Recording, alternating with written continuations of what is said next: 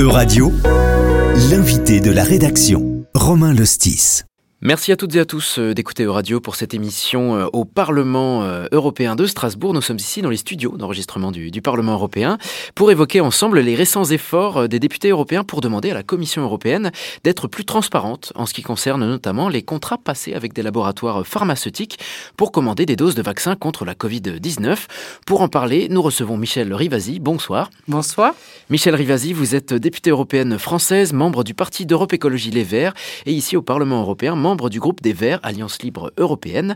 Vous êtes membre notamment de la commission spéciale sur la pandémie de Covid-19, les leçons tirées et recommandations pour l'avenir. Alors ici, il n'est pas vraiment question de leçons à tirer euh, d'un passé achevé, mais bien au contraire d'une page qu'on a du mal à tourner, ou même d'un événement qu'on a finalement du mal à comprendre. C'est cette affaire de contrat passé entre la Commission européenne et les laboratoires pharmaceutiques, Pfizer notamment, pour acheter des doses de vaccins dans le cadre de la pandémie de coronavirus. Alors pour y voir un peu plus clair, on va essayer de reprendre un petit peu les choses dans l'ordre. La Commission européenne a passé jusqu'ici trois contrats avec les laboratoires Pfizer et BioNTech. Le dernier en date a été conclu en mai 2021.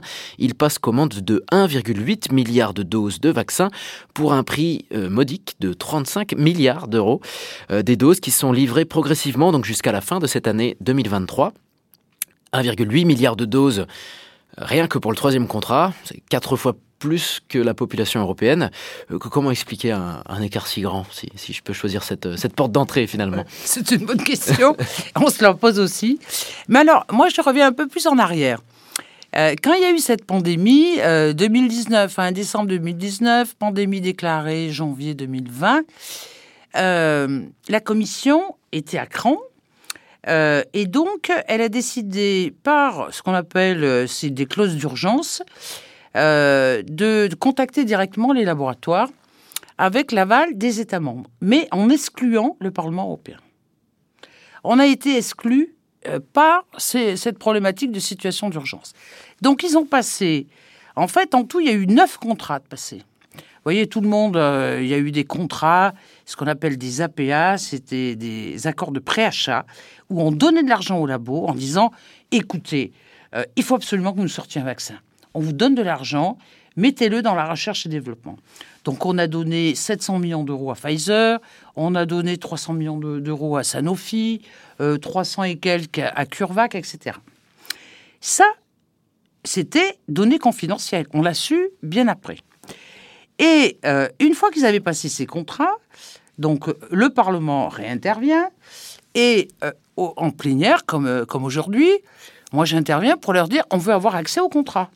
Pourquoi? Parce que, un, vous savoir combien d'argent vous leur avez donné, quelle est la traçabilité de cet argent, euh, vous avez négocié les vaccins à combien? Parce que vous voyez, tout avait été négocié. Et les clauses de responsabilité en cas d'effet secondaire, qui les prend? C'est le labo ou c'est les États membres qui achètent les vaccins? Là-dessus, aucune réponse. Donc, vous voyez, premier, alors que c'est de l'argent public qu'on leur a donné, mais comme il y a eu, les États membres étaient au courant, mais pas le Parlement européen. Donc j'ai posé, on a posé, parce qu'il y avait plusieurs groupes euh, qui posaient ces questions sur l'accès euh, à ces contrats, on avait toujours le niet de la Commission européenne. Depuis 2021. Depuis 2021. Et puis après, euh, donc jusqu'en 2000, on les a menacés et cinq députés verts ont saisi la Cour de justice européenne pour avoir accès à ces contrats, en disant c'est un intérêt public majeur. Comment se fait-il que tout cet argent qui a été donné, parce que euh, on avait quand même voté le budget, le premier budget, vous voyez, plus de 2 milliards et quelques d'euros pour distribuer à ces labos. Bon. Mais surtout que vous parlez des prix, mais là, euh, récemment, c'est l'agence de presse Reuters qui a dit que la Commission, sous pression des États membres qui préfèrent euh, orienter l'argent vers la guerre en Ukraine ou la crise énergétique, la Commission serait en train de négocier encore avec ces labos pour réduire la facture à la baisse.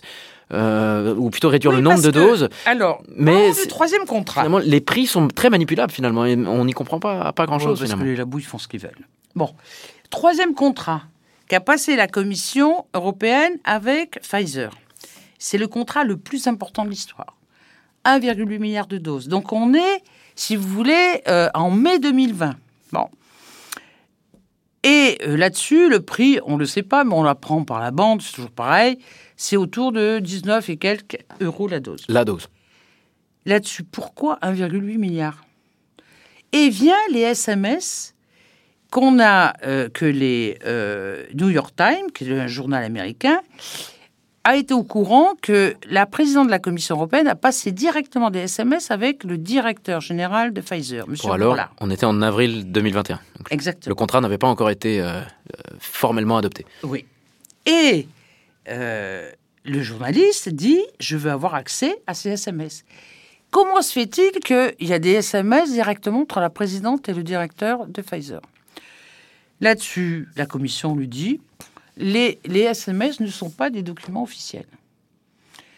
Donc, le journaliste saisit la médiatrice européenne qui dit Ah, mais non, les SMS, ce sont des documents officiels au même titre que les mails, au même titre que les fax, au même titre que tout document écrit.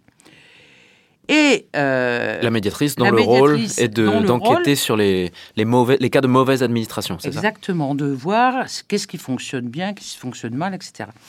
Elle fait son enquête et elle conclut que la commission ne joue pas le jeu pour avoir accès aux documents. Et la commission répond à la fin on ne trouve plus les SMS. Donc moi, je les interpelle en disant, vous trouvez plus les SMS N'importe quel criminel, voleur, tout ça, qui a un portable, les opérateurs ont la mémoire sur les SMS envoyés? Et vous, à une demande, vous trouvez pas les SMS Mais de qui vous moquez-vous? Premier, premier acte. D'accord? La médiatrice. la médiatrice. Après, la Cour des comptes européenne a fait une enquête. En 2022. Oui. Et euh, elle a regardé, on lui a donné tous les documents des contrats, sauf le troisième. Il n'y a pas de document, ce qu'on appelle de pré-négociation. Parce que avant de négocier un contrat et de le signer, vous voyez, il y a un groupe d'experts qui évalue la quantité de doses, euh, qui évalue si le vaccin, le nouveau vaccin, est conforme, qui évalue euh, le- les délais de livraison. Fait le devis. Oui, et surtout le prix. Bon. Eh bien là, euh, la Cour des comptes euh, européenne dit j'ai pas eu accès au contrat de pré-négociation.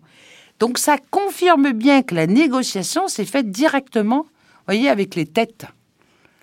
Ursula von der Leyen, présidente de la Commission européenne, et Burla. Et de manière informelle, finalement. Et de manière. Via des, des voilà. SMS. Et vous voyez, elle a outrepassé, si vous voulez, le. Je dirais Parce le. Que, que- que dit le droit européen vis-à-vis de ça? C'est interdit Euh, Ah ben c'est hors contrat. C'est, si vous voulez, c'est anti-traité. Une, présidente de commission ne va pas négocier directement pour une somme pareille. 35 milliards d'euros quand même. Vous voyez, c'est des sommes colossales. C'est pas une présidente comme ça, même si elle est géniale, de faire directement des contrats. Il y a, vous voyez, toute une approche, toute une démarche. Bon. Entre, entre deux, il y a eu une commission spéciale Covid. Et donc, on a demandé officiellement à la commission, expliquez-vous sur ces SMS. Pourquoi on ne trouve pas les contrats de pré-négociation? Et la commission, ah ben on ne sait pas, ah ben on ne sait pas, on ne sait pas. Bon. Euh, quel est le prix que vous avez négocié? Ah ben on ne sait pas, on ne sait pas, on ne sait pas. Après, le, le, euh, on a des informations comme quoi euh, Pfizer fait une pression au niveau des États membres pour leur dire maintenant vous êtes obligés d'acheter 500 millions de doses Au lieu d'un milliard huit. Au lieu d'un milliard huit. Parce que déjà, la Commission avait négocié parce que les Polonais refusaient d'acheter des doses. Parce que dans le contrat, qu'on n'a toujours pas, on sait qu'il y a une clause qui dit, et c'est Pfizer qui l'avait euh, qui l'avait, euh, indiqué, que les premiers, vous voyez, c'est 1,8 milliard se séparent en 900 millions. Donc la doses, moitié. Oui, qui sont obligatoires à être achetées, et puis 900 millions optionnels. Mais ces premières doses de 900 millions, les États sont obligés de les acheter. Et les Polonais, on leur dit, vous allez acheter tant de millions de doses. Vous en avez pour 1, et quelques milliards. Les Polonais disent, mais nous, on n'a plus de demande. On n'est plus en urgence sanitaire.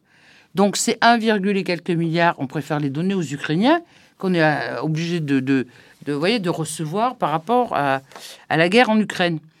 Et puis les pays baltes commencent à dire la même chose.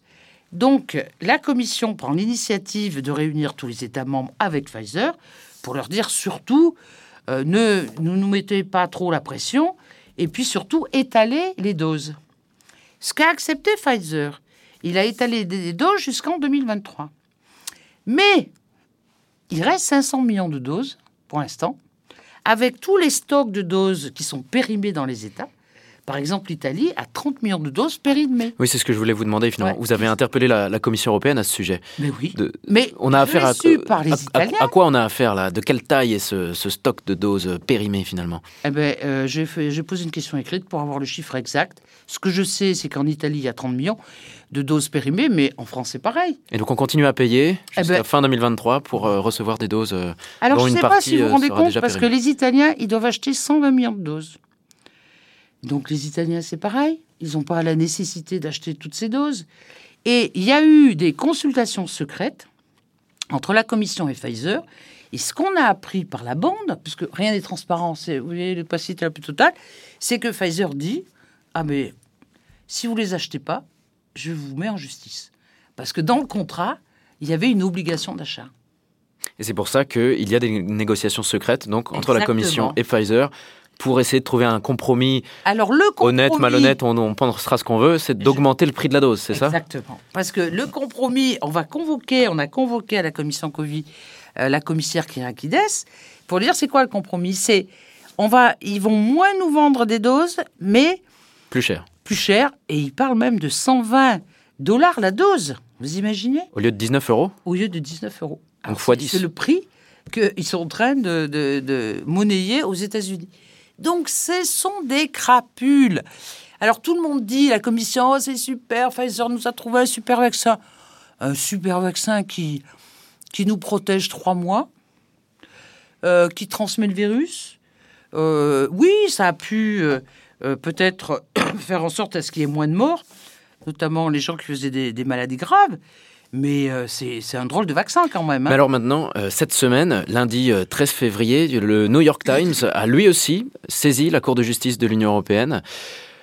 Est-ce que cette nouvelle affaire va faire avancer les choses? C'est pas la première. Vous en avez déjà décrit euh, d'autres euh, lors de cet entretien. Vous êtes plus optimiste vis-à-vis de écoutez, de ça cette nouvelle- tombe, ça tombe à pic. Puisque nous, on a essayé de faire tout ce qu'on pouvait.